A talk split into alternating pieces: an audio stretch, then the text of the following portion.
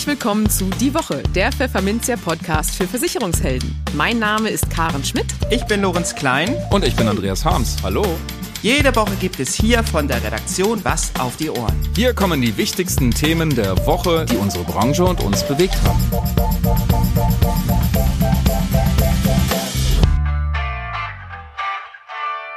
Moin aus Hamburg und herzlich willkommen zu Folge 106 unseres Podcasts. Heute ist Freitag, der 30. September 2022. Und diese Themen haben wir heute für Sie. Wir sprachen mit dem Versicherungsmakler und PKV-Profi Sven Hennig über das digitale Versorgungsgesetz und über die Frage, ob Privatkrankenversicherte eigentlich auch Anspruch auf die App per Rezept haben.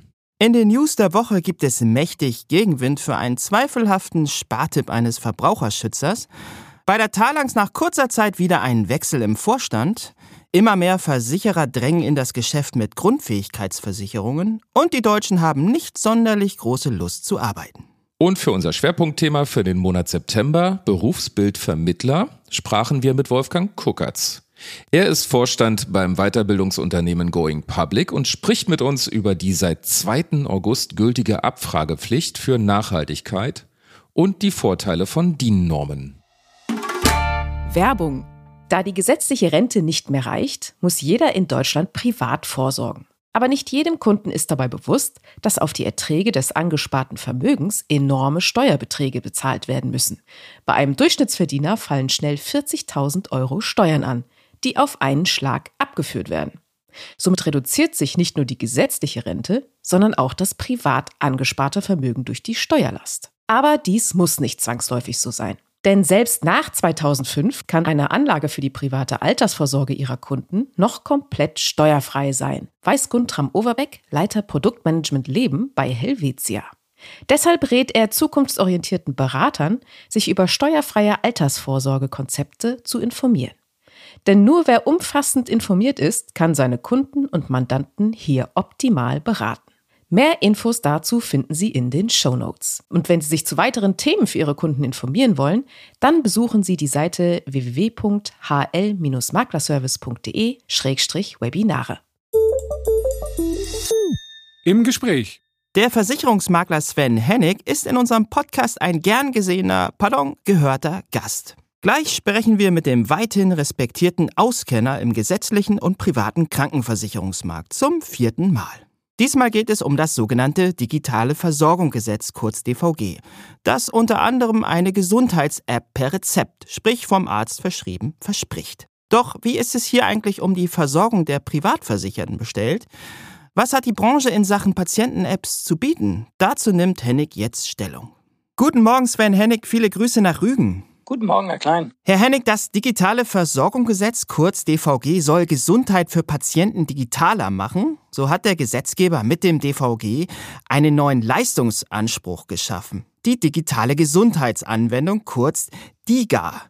Ja, wie wirkt sich denn das Ganze eigentlich auf die PKV aus, wo doch das DVG vorrangig für die gesetzliche Krankenversicherung geschaffen wurde? Naja, das, wir sehen ja bei durchaus dem einen oder anderen Punkt, wo die privaten Krankenversicherer nachgezogen sind oder entwickelt haben, nachdem sich der Gesetzgeber in der GKV bewegt hat. Das äh, haben wir im Bereich der Telemedizin gesehen, ähm, was so die ärztlichen Sprechstunden angeht. Und das haben wir auch äh, im Bereich von elektronischen Patientenakten oder ähm, jetzt äh, aktuell in Richtung des äh, elektronischen Rezeptes gesehen. Also von daher die privaten Krankenversicherer tun da ähm, schon was, auch wenn sie nicht immer ähm, alleine die einzigen sind, die irgendwelche Innovationen bringen, sondern der Gesetzgeber drückt ihnen halt auch manchmal Innovationen mehr oder minder aufs Auge.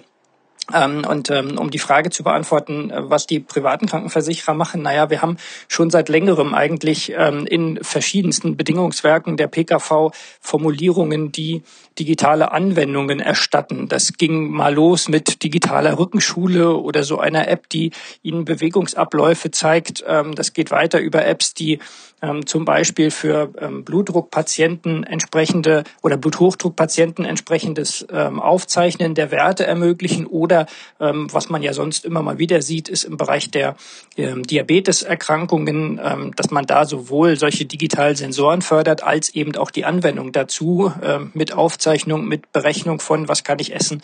Ähm, also auch solche Sachen sind dazugekommen und ähm, In der PKV äh, muss man fairerweise sagen, ähm, sind die Sachen in vielen Tarifen schon drin ähm, obwohl sie gar nicht äh, im Gesetz standen bis zu dem Zeitpunkt oder ähm, sind jetzt nachgezogen worden. Also der ein oder andere Versicherer hat in der letzten Zeit im Rahmen von sogenannten Klarstellungen, im äh, Rahmen der Beitragsanpassung oder Bedingungsänderung sowieso solche Formulierungen für digitale Gesundheitsanwendungen in die Bedingungen aufgenommen, ähm, auch wenn er es vorher nicht hatte. Das ist natürlich in der PKV deutlich schwieriger, weil sie nicht ohne weiteres einfach Leistungen hinzunehmen können in einem bestehenden Vertrag. Aber grundsätzlich ähm, ist das in der äh, ist es in der PKV auch so, dass die Versicherer hier Erstattungen leisten, wenn sie sie im Rahmen einer Klarstellung in die Bedingungen bekommen. Okay, sind Ihnen Anbieter in der PKV bekannt, die privatversicherten Patienten einen verbesserten Zugang zu digitalen Anwendungen ermöglichen wollen? Ja, es gibt mittlerweile Versicherer, die im Rahmen der eigenen Bedingungen, und zwar dann natürlich nur mit neuen Bedingungen, diese Formulierungen explizit da drin stehen haben. Zwei Beispiele. Ähm, die aktuelle Einführung der Gotha-Tarife Medi äh, Compact heißen sie ja, Medicompact ähm, Premium und Plus, ähm, die dieses Jahr eingeführt worden sind. Wenn Sie bei mir im Blog auf der Seite ähm, auf die ähm, auf die Beiträge gehen oder über Suchfeld mal nach Medikompakt suchen, dann finden Sie auch den ausführlichen Beitrag dazu. Da kennen wir das zum Beispiel. Der Medikompakt sagt im äh, Bereich der Versorgung digitaler Anwendungen, wir erstatten 100 Prozent der Aufwendungen für die ähm, Versorgung mit Medizinprodukten ähm, in niedriger Risikoklasse. Das sind im Wesentlichen diese digitalen Gesundheitsanwendungen. Er nennt sie auch später nochmal und bezieht sich auch da explizit nochmal auf den 139e SGB V. Das heißt, wir sehen schon auch in der PKV, dass man nicht das Rad neu erfinden muss, sondern sich einfach auf bestehende Regelungen für gesetzlich Versicherte beziehen kann. Ähm, dazu kommt, ähm, dass wir eine Limitierung haben in den meisten Bedingungen. Also man erstattet nicht alles und jederzeit von diesen Anwendungen, sondern man begrenzt die natürlich trotzdem. Machen das denn alle so? Klar, weil sonst ähm, haben sie die, äh, die Möglichkeit als Kunde, das nach oben hin auszunutzen. Ähm, und dann gehen die privaten Krankenversicherer meistens noch einen Schritt weiter. Auch hier wieder am Beispiel der Gotha. Also 100 Prozent waren für die ersten Aufwendungen und dann ähm, kommen noch dazu 90 Prozent der erstattungsfähigen Aufwendungen für andere als die zuvor genannten digitalen Gesundheitsanwendungen bis zum Rechnungsbetrag von 1000 Euro, zuvor der Versicherte vorher zugesagt hat, äh, Versicherer vorher zugesagt hat. Das heißt, da haben wir noch mal eine zusätzliche Möglichkeit, nicht die Garantie, weil es ja zusageabhängig, aber wir haben zusätzlich nochmal eine Möglichkeit. Ähm, und ähm, dann wird immer für die, für die Laufzeit von maximal zwölf Monaten erstattet bei den digitalen Gesundheitsanwendungen und dann wieder neu.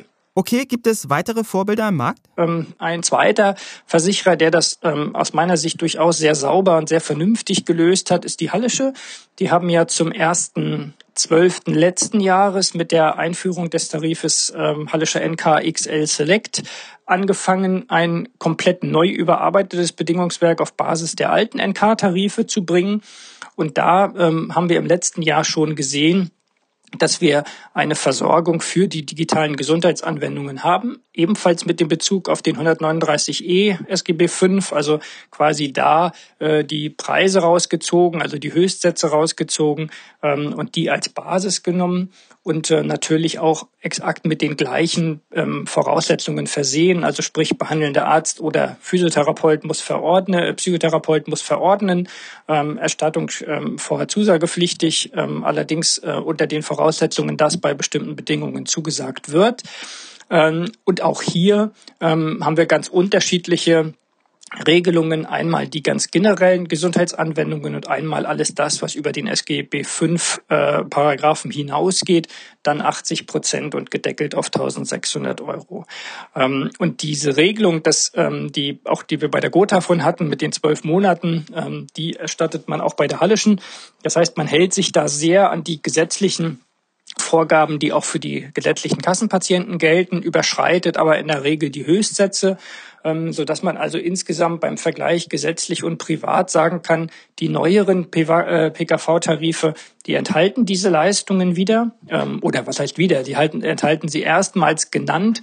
Bei den älteren Tarifen sehen wir immer mehr, dass die Versicherer diese im Rahmen der Klarstellungen in die Bedingungen bekommen. Ich kann ja in der PKV Bedingungen klarstellen, wenn sie keinen erheblichen Mehraufwand bedeuten und wenn ich mir als Versicherer gegenüber dem Aktuar äh, darlegen kann, ähm, dass diese Anwendungen eher Geld sparen als, ähm, als zusätzlich verursachen, dann bekomme ich die auch in die Bedingungen wieder rein.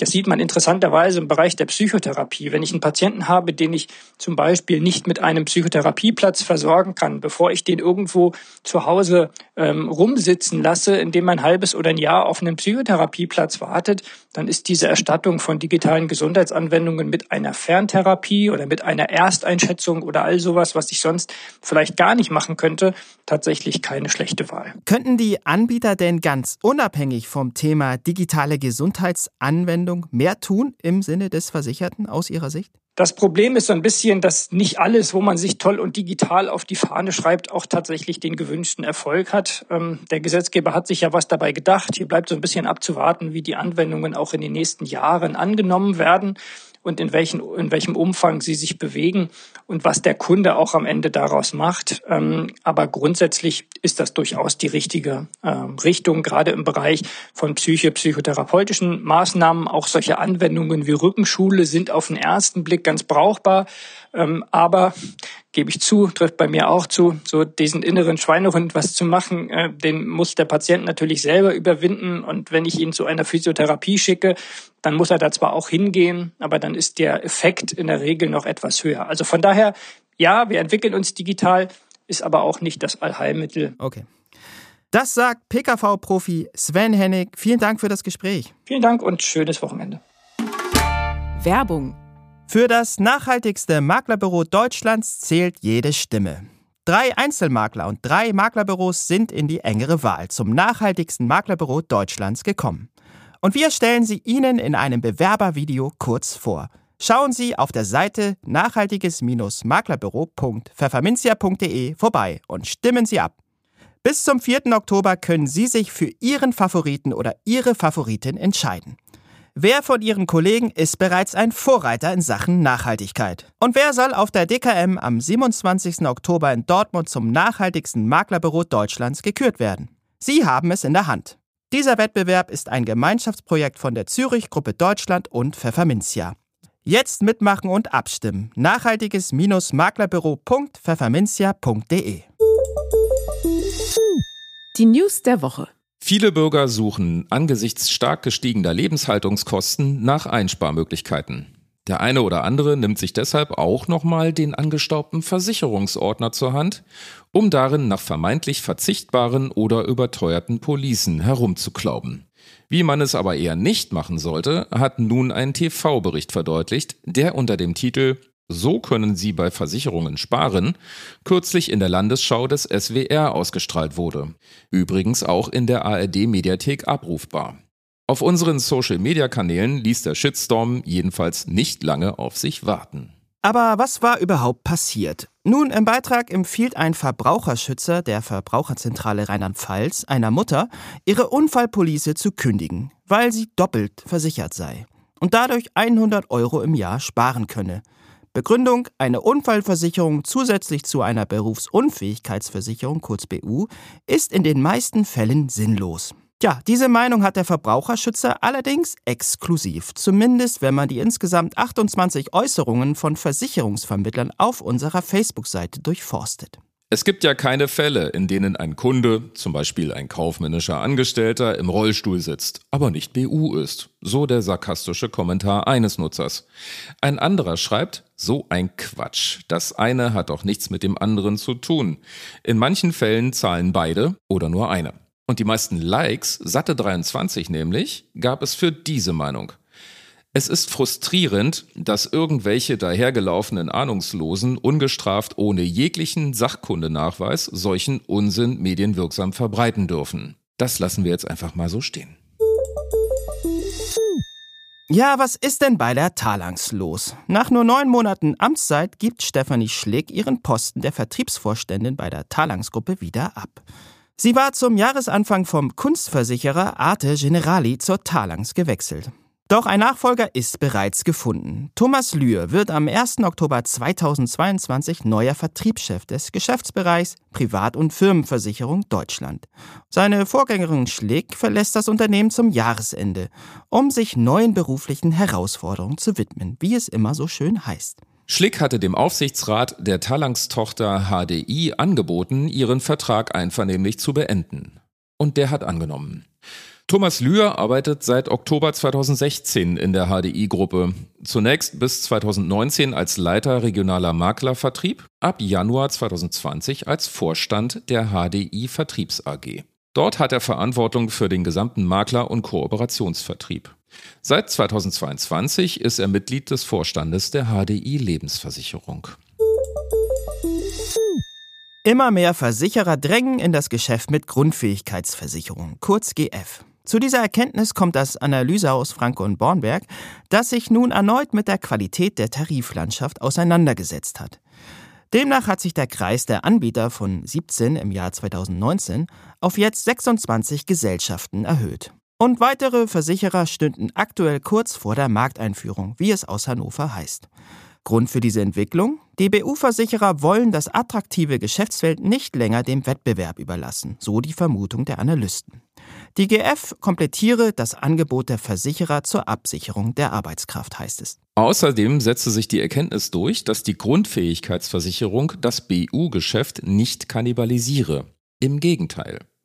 So bietet die GF der Branche zusätzliche Absatzchancen bei Menschen, die wegen ihres Berufes oder aufgrund von Vorerkrankungen keinen bezahlbaren BU-Schutz erhalten würden. Zudem bleibe die GF von schwer kalkulierbaren Entwicklungen am Arbeitsmarkt unberührt, nämlich jenen, die den Eintritt einer Berufsunfähigkeit erhöhen könnten, wie etwa Leistungsdruck und fortschreitende Digitalisierung. Wie es aber mit der Qualität des GF-Angebots konkret bestellt ist, hat nun das aktuelle Grundfähigkeitsrating 2022 eingehend untersucht. Insgesamt wurden 97 Tarife von 26 Gesellschaften anhand von bis zu 74 Kriterien unter die Lupe genommen. Das Tarifniveau ist erfreulich hoch, loben die Analysten. Jeder zweite Tarif erreicht demnach die Bewertungsklassen hervorragend oder sehr gut. Mal Hand aufs Herz. Würden Sie aufhören zu arbeiten, wenn Sie auch so genügend Geld hätten? Nun, die Deutschen haben sich entschieden und würden gerne weniger arbeiten. Fast jeder zweite Vollzeitbeschäftigte würde in Teilzeit gehen, wenn er das denn vom Arbeitgeber aus dürfte. Drei Viertel aller Beschäftigten sind außerdem dafür, dass ihr Unternehmen die Vier-Tage-Woche einführt. Besonders stark ist das mit 86 Prozent in der Industrie der Fall. Hier wäre sogar jeder Vierte bereit, dafür auf einen Teil des Lohns zu verzichten.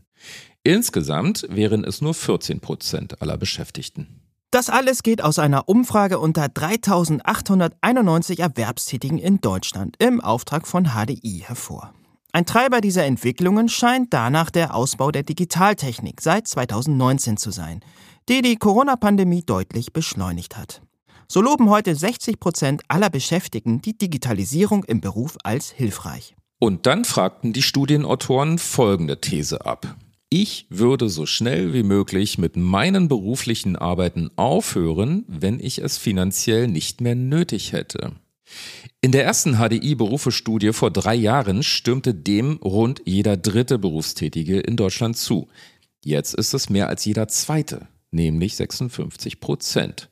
Deutlich gestiegen ist dabei gerade der Anteil junger Berufstätiger, die sich auch ein Leben ohne Beruf durchaus vorstellen können. Nur 37 Prozent der Befragten geben an, heute in dem Beruf zu arbeiten, den sie sich immer schon gewünscht und angestrebt haben. Den höchsten Wert haben mit 59 Prozent Lehrer und Ausbilder. Schlusslicht sind die Beschäftigten im Sicherheits- und Reinigungsgewerbe mit nur 20 Prozent.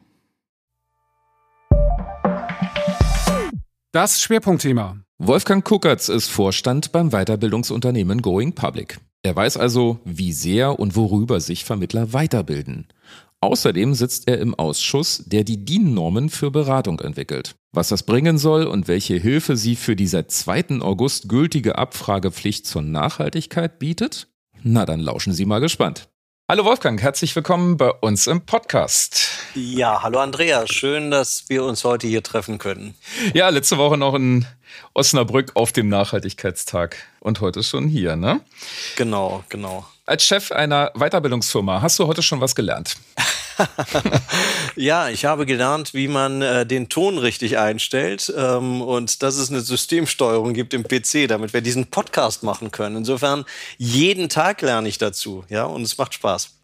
Toll, dann haben wir unseren Bildungsauftrag heute schon erfüllt. Sehr gut.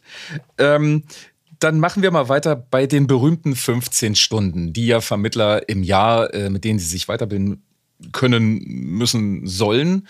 Ähm, das stand jetzt auch zur Diskussion, ob ähm, die Frage, ob das Thema Nachhaltigkeit damit reinzählen soll. Wie siehst du denn das insgesamt erstmal? Ja, also erstmal kann man äh, auf zwei Ebenen natürlich immer argumentieren. Einmal, erste Ebene, was ist gewollt? Und die zweite Ebene, ähm, was steht im Gesetz außen drin? Ähm, und äh, gewollt zum einen ist ja, dass die Kunden ähm, äh, so beraten werden durch die Mindestqualifizierung, dass äh, dem Recht Genüge getan wird und kein Schaden entsteht. Wenn nun der Gesetzgeber verlangt, dass im Rahmen der Versicherungsanlageberatung auch auf die Nachhaltigkeit eingegangen wird, dann ist es natürlich notwendig, dass der Berater oder der Vermittler auch weiß, was überhaupt Nachhaltigkeit ist und wie das funktioniert. Insofern inhaltlich kann man hier ganz klar sagen, das muss mit drin sein. Ähm, was die rechtliche Komponente anbelangt, ähm, orientiert man sich ja insbesondere an der Anlage 1 als Orientierung, Anlage 1 der VERSFERM V, also der Versicherungsvermittlerverordnung, und guckt dann, was sind da für Stichworte und passt es da rein. Da da auch die Inhalte der ähm, Versicherungsanlageprodukte benannt sind, ähm, kann man das da klar drunter sortieren und somit auch eindeutig sagen, ja, ähm, für äh, Nachhaltigkeitsschulung gibt es auch Weiterbildungszeiten, die anrechnungsfähig sind. Äh, ein Punkt wäre mir aber noch wichtig an der Stelle. Ähm, es wird immer so gesagt, also man schielt immer so auf die IDD-Anrechenbarkeit. Der Gesetzgeber fordert hier eine Mindestqualifizierung in einem Bereich, der wichtig ist, nämlich in dem Bereich, der für Kunden dann Schaden äh, abwendet. Und dass darüber hinaus weitere Schulungen notwendig sind, um ähm, äh, seinen Geschäftsbetrieb besser zu gestalten, um Führung ausüben zu können und, und, und. Das steht auf einem ganz anderen Blatt. Das heißt, die 15 Stunden sind nur die Mindest Weiterbildungszeit für einen bestimmten Ausschnitt, den der Gesetzgeber definiert hat, weil er sagt, das muss ich regeln, aber die übrigen Weiterbildungen, die natürlich noch notwendig sind, da hat er dann die Finger von gelassen. Ja. Also das heißt, sei schön fleißig, werde klug, lernen kann man nie genug. ja, es sei denn, man lernt so viel, dass man nicht mehr zum Kunden hinkommt und dadurch kein Geschäft mehr machen kann. Dann können die Leute ihre Rechnung bei Going Public nicht bezahlen. Das würde uns sehr traurig machen. Das wäre furchtbar. Insofern muss es ausgewogen sein, natürlich ausgewogen sein, das, was man dann macht beim Kunden, wobei man natürlich auch beim Kunden letztlich lernt. Man lernt nämlich den Kunden kennen. Ähm, und ähm, das, was man an, an Fach- und, und Verhaltensschulungen macht, muss ausgewogen sein. Aber ich meine, mal ehrlich, wir leben in der Beratungsbranche und unsere Maschine, mit der wir Geld verdienen, die hängt zwischen unseren Ohren. Und ähm, äh, wenn wir produzieren und Produzent sind, dann müssen wir doch in die Maschine investieren, mit der wir auch das Geld verdienen. Und ähm, das heißt, dass die Weiterbildung schon ein ganz wichtiger Aspekt eines Beraters ist. Ja. Jetzt ist es ja diese Nachhaltigkeitskomponente seit dem 2. August Pflicht im Beratungsgespräch.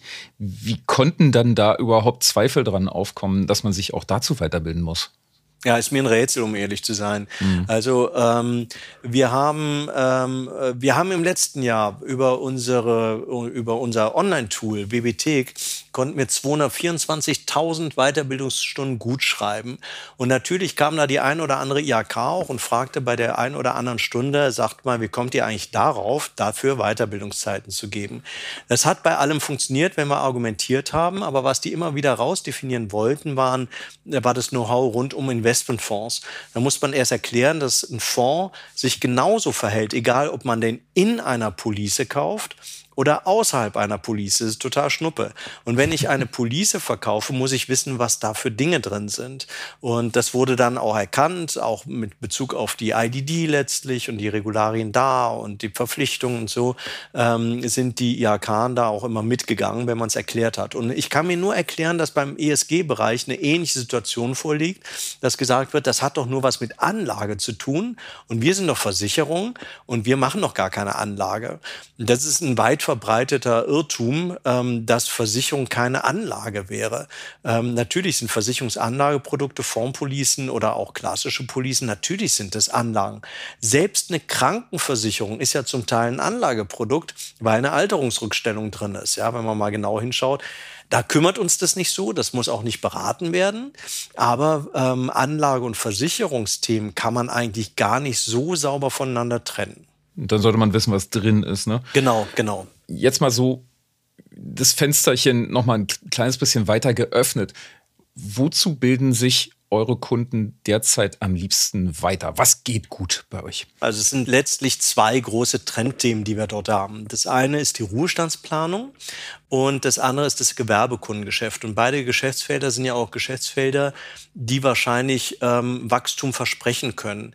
Ähm, das Privatkundengeschäft ist schwierig und wird immer schwieriger, weil es sehr viele machen und weil es ähm, durch die Masse auch leichter technisierbar ist. Also Check24 ist groß und wird größer wahrscheinlich und auch andere Online-Bereiche, wo man Dinge online abschließt unter ähm, unter Vermeidung des Vermittlers.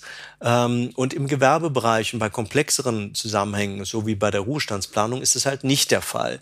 Das sind damit für uns ganz klare Trendthemen, die nach vorne kommen und die, die sehr stark im Fokus stehen und, und im Vordergrund stehen, ähm, wo, die, äh, wo die Teilnehmer auch tatsächlich hohes Interesse haben. Ähm, wir sehen für die Zukunft grundsätzlich weitere Felder, die grundsätzlich für den Markt sehr attraktiv sind. Das erkennt nur der Markt im Moment noch nicht. Ja, da bereiten wir uns dann darauf vor. Ähm, aber äh, Ruhestandsplanung und Gewerbekundengeschäft, das sind die Haupttrendthemen im Moment. Du darfst jetzt aber dem Markt gerne sagen, welche Trendthemen denn da noch kommen. Der Markt, ja, hört, also, der Markt hört gerade zu. Der, der Markt hört zu, das ist gut. Äh, hallo Markt, genau. Hallo Markt. Äh, also ich glaube ja, ähm, äh, ich meine, ich erzähle da nichts Neues, dass die Digitalisierung ein wichtiges Thema ist. Und vor der Digitalisierung kommt die Standardisierung. Also ich kann nur standardisierte Vorgänge auch sauber digitalisieren. Und Standardisierung und Digitalisierung erfordern Skalierung. Ja, das heißt, dass ich etwas, was ich einmal standardisiert und digitalisiert habe, möglichst oft nutze. Das heißt, die Zusammenarbeit von Versicherungen und Finanzunternehmen äh, oder auch Finanzhäusern oder auch Pools, dass die zusammenarbeiten, bestimmte Softwaren gemeinsam nutzen, das ist eigentlich das, der Geist der Stunde oder die, die, das ist die Notwendigkeit, die wir im Moment haben. Damit man aber Dinge eben gemeinsam nutzen kann, braucht man gemeinsame Standards. Und damit kommen wir zu etwas, ähm, zu der Frage, wie bilden sich in Deutschland eigentlich Standards? Und da gibt es eine Plattform, wo sich die Branche trifft und gemeinsam verabredet, wie ein Standard aussehen soll. Und dieser Standard erleichtert dann nachher das Zusammenwirken. Und diese Plattform nennt sich DIN. Deutsches Institut für Normung. Die gibt es seit über 100 Jahren und die sorgt eben dafür, dass bestimmte Dinge äh, standardisiert werden, ähm, normiert werden und dadurch kann man ähm, die Kooperationen ähm, deutlich vereinfachen. Man weiß leichter, wo Schnittstellen sind, was wo wie ähm, getan wird. Also wenn der Berater weiß, äh, welche Felder es gibt und wie die auszufüllen sind und die Software weiß, wie sie die Felder zur Verfügung stellt und der Produzent weiß, was er da abnehmen kann an Informationen, dann erleichtert das drastisch die Zusammenarbeit. Und das ist in, der, in Zeiten von, von Kostendruck und von Digitalisierung, ist es die Voraussetzung, äh, für einen Erfolg ähm, dieser Digitalisierung. Und damit sind äh, die D Themen um die DIN, also das ist die Privatkunden-DIN, die Gewerbekunden-DIN, es kommt demnächst eine Baufinanzierungs-DIN, die äh, durch Europace äh, initiiert wurde ähm, und es gibt eben die ESG-Ergänzungen und das sind alles Normen, die letztlich das Leben leichter machen. Ähm, das glauben Vermittler im Moment noch nicht. Sie sagen, ah, dadurch soll ich gegängelt werden und äh, genau. meine, meine Freiheit, wo bleibt die denn? Und das ist ja nur noch eine Regel, die ich erfüllen muss. Und ich verstehe das total. Ähm, aber wenn man sich erstmal dran gewöhnt hat, dann ist es total cool. So ist es, äh, wie, wie es eigentlich vereinfachend ist, wenn ich genau weiß, mein DIN A4-Papier passt in meinen Ordner, in meinen Drucker, in meinen Umschlag und ich das nicht jedes Mal einzeln nachmessen muss. Und so ist es, wenn ich erstmal ein System System habe und das akzeptiere, dann kann es sein, dass ich das irgendwie anders schicker fände. Es kann auch sein, DIN A4-Papier fände ich mit runden Ecken viel lustiger und viel besser. Ja, es kann ja alles sein, aber es macht das Leben nicht leichter. Der Standard macht uns das Leben unheimlich einfach. Wenn ich mein Handy habe und der Stecker passt ins Handy und ich muss nicht den anderen Adapter suchen, dann ist es echt entlastend. Ja, und so ist es auch mit den DIN-Normen. Und ich glaube, deswegen wird es ein Thema der Zukunft werden. Und du sitzt ja auch in dem DIN-Ausschuss, richtig? Genau, genau. Mhm. Da habt ihr ja, ähm, okay, einerseits habt ihr jetzt eine Menge zu tun noch, wie du ja schon sagtest, aber ihr habt auch zum Thema Nachhaltigkeit jetzt kürzlich einen großen Wurf gelandet, oder? Genau, also äh, äh, ich glaube, das ist ein großer Wurf und äh, das ist auch so, so ein ganz spezifischer Punkt gewesen, wo eine DIN-Norm echt ihre Stärken ausspielen kann. Wir haben eine ganz neue Situation und der Gesetzgeber verlangt, dass man tut, sagt uns aber nicht, wie man das tun soll. Und das ist natürlich, äh, jeder Einzelne ist dann allein gelassen. Dann kommt der eine Verband, der andere Verband, dann kommt ein, kommt, äh, kommt, äh, ein Rater oder ein Zertifizierer und denkt sich noch was aus. Und da gibt es unterschiedliche Ansätze. Und das ist eigentlich genau der Zeitpunkt, an dem eine DIN-Norm die Stärken ausspielen kann. Denn da sagt die DIN halt, äh, kommt, wir treffen uns mal, tauschen uns miteinander aus und finden ge eine gemeinsame Basis. Und die Basis gehört auch keinem. Die DIN ist für alle da und da gibt's keinen, der, der, der jetzt sagen kann, das ist meine DIN-Norm. Das gibt's nicht. Ja? Es ist die DIN-Norm, die sich die Branche selbst gegeben hat. Und das ist hier der Fall. Und Richter und neutrale Beobachter, die sagen, wenn eine Branche mit Verbraucherschutz, mit Wissenschaft, mit Banken, mit Versicherungen, mit Pools, mit Verbänden, wenn die sowas entwickelt haben, wer bin ich denn als Richter, dass ich das dann anzweifle? Und das heißt, ähm, in, der, in der späteren Auslegung oder, oder wenn es mal vors Gericht kommt ähm, und man kann nachweisen, man hat nach DIN gearbeitet, dann wirkt es wie ein vorweggenommenes Gutachten und es entsteht eine Beweislastumkehr. Das heißt, man muss selber nicht mehr beweisen, dass man richtig gearbeitet hat, sondern der andere muss beweisen, dass man falsch gearbeitet haben soll. Und das ist deutlich einfacher dann für denjenigen, der sich dort verteidigen muss, äh, wenn er sagen kann, beweist doch erstmal, dass das falsch gewesen sein soll. Ja, das ist dann viel, viel schwieriger, als wenn das umgedreht wäre.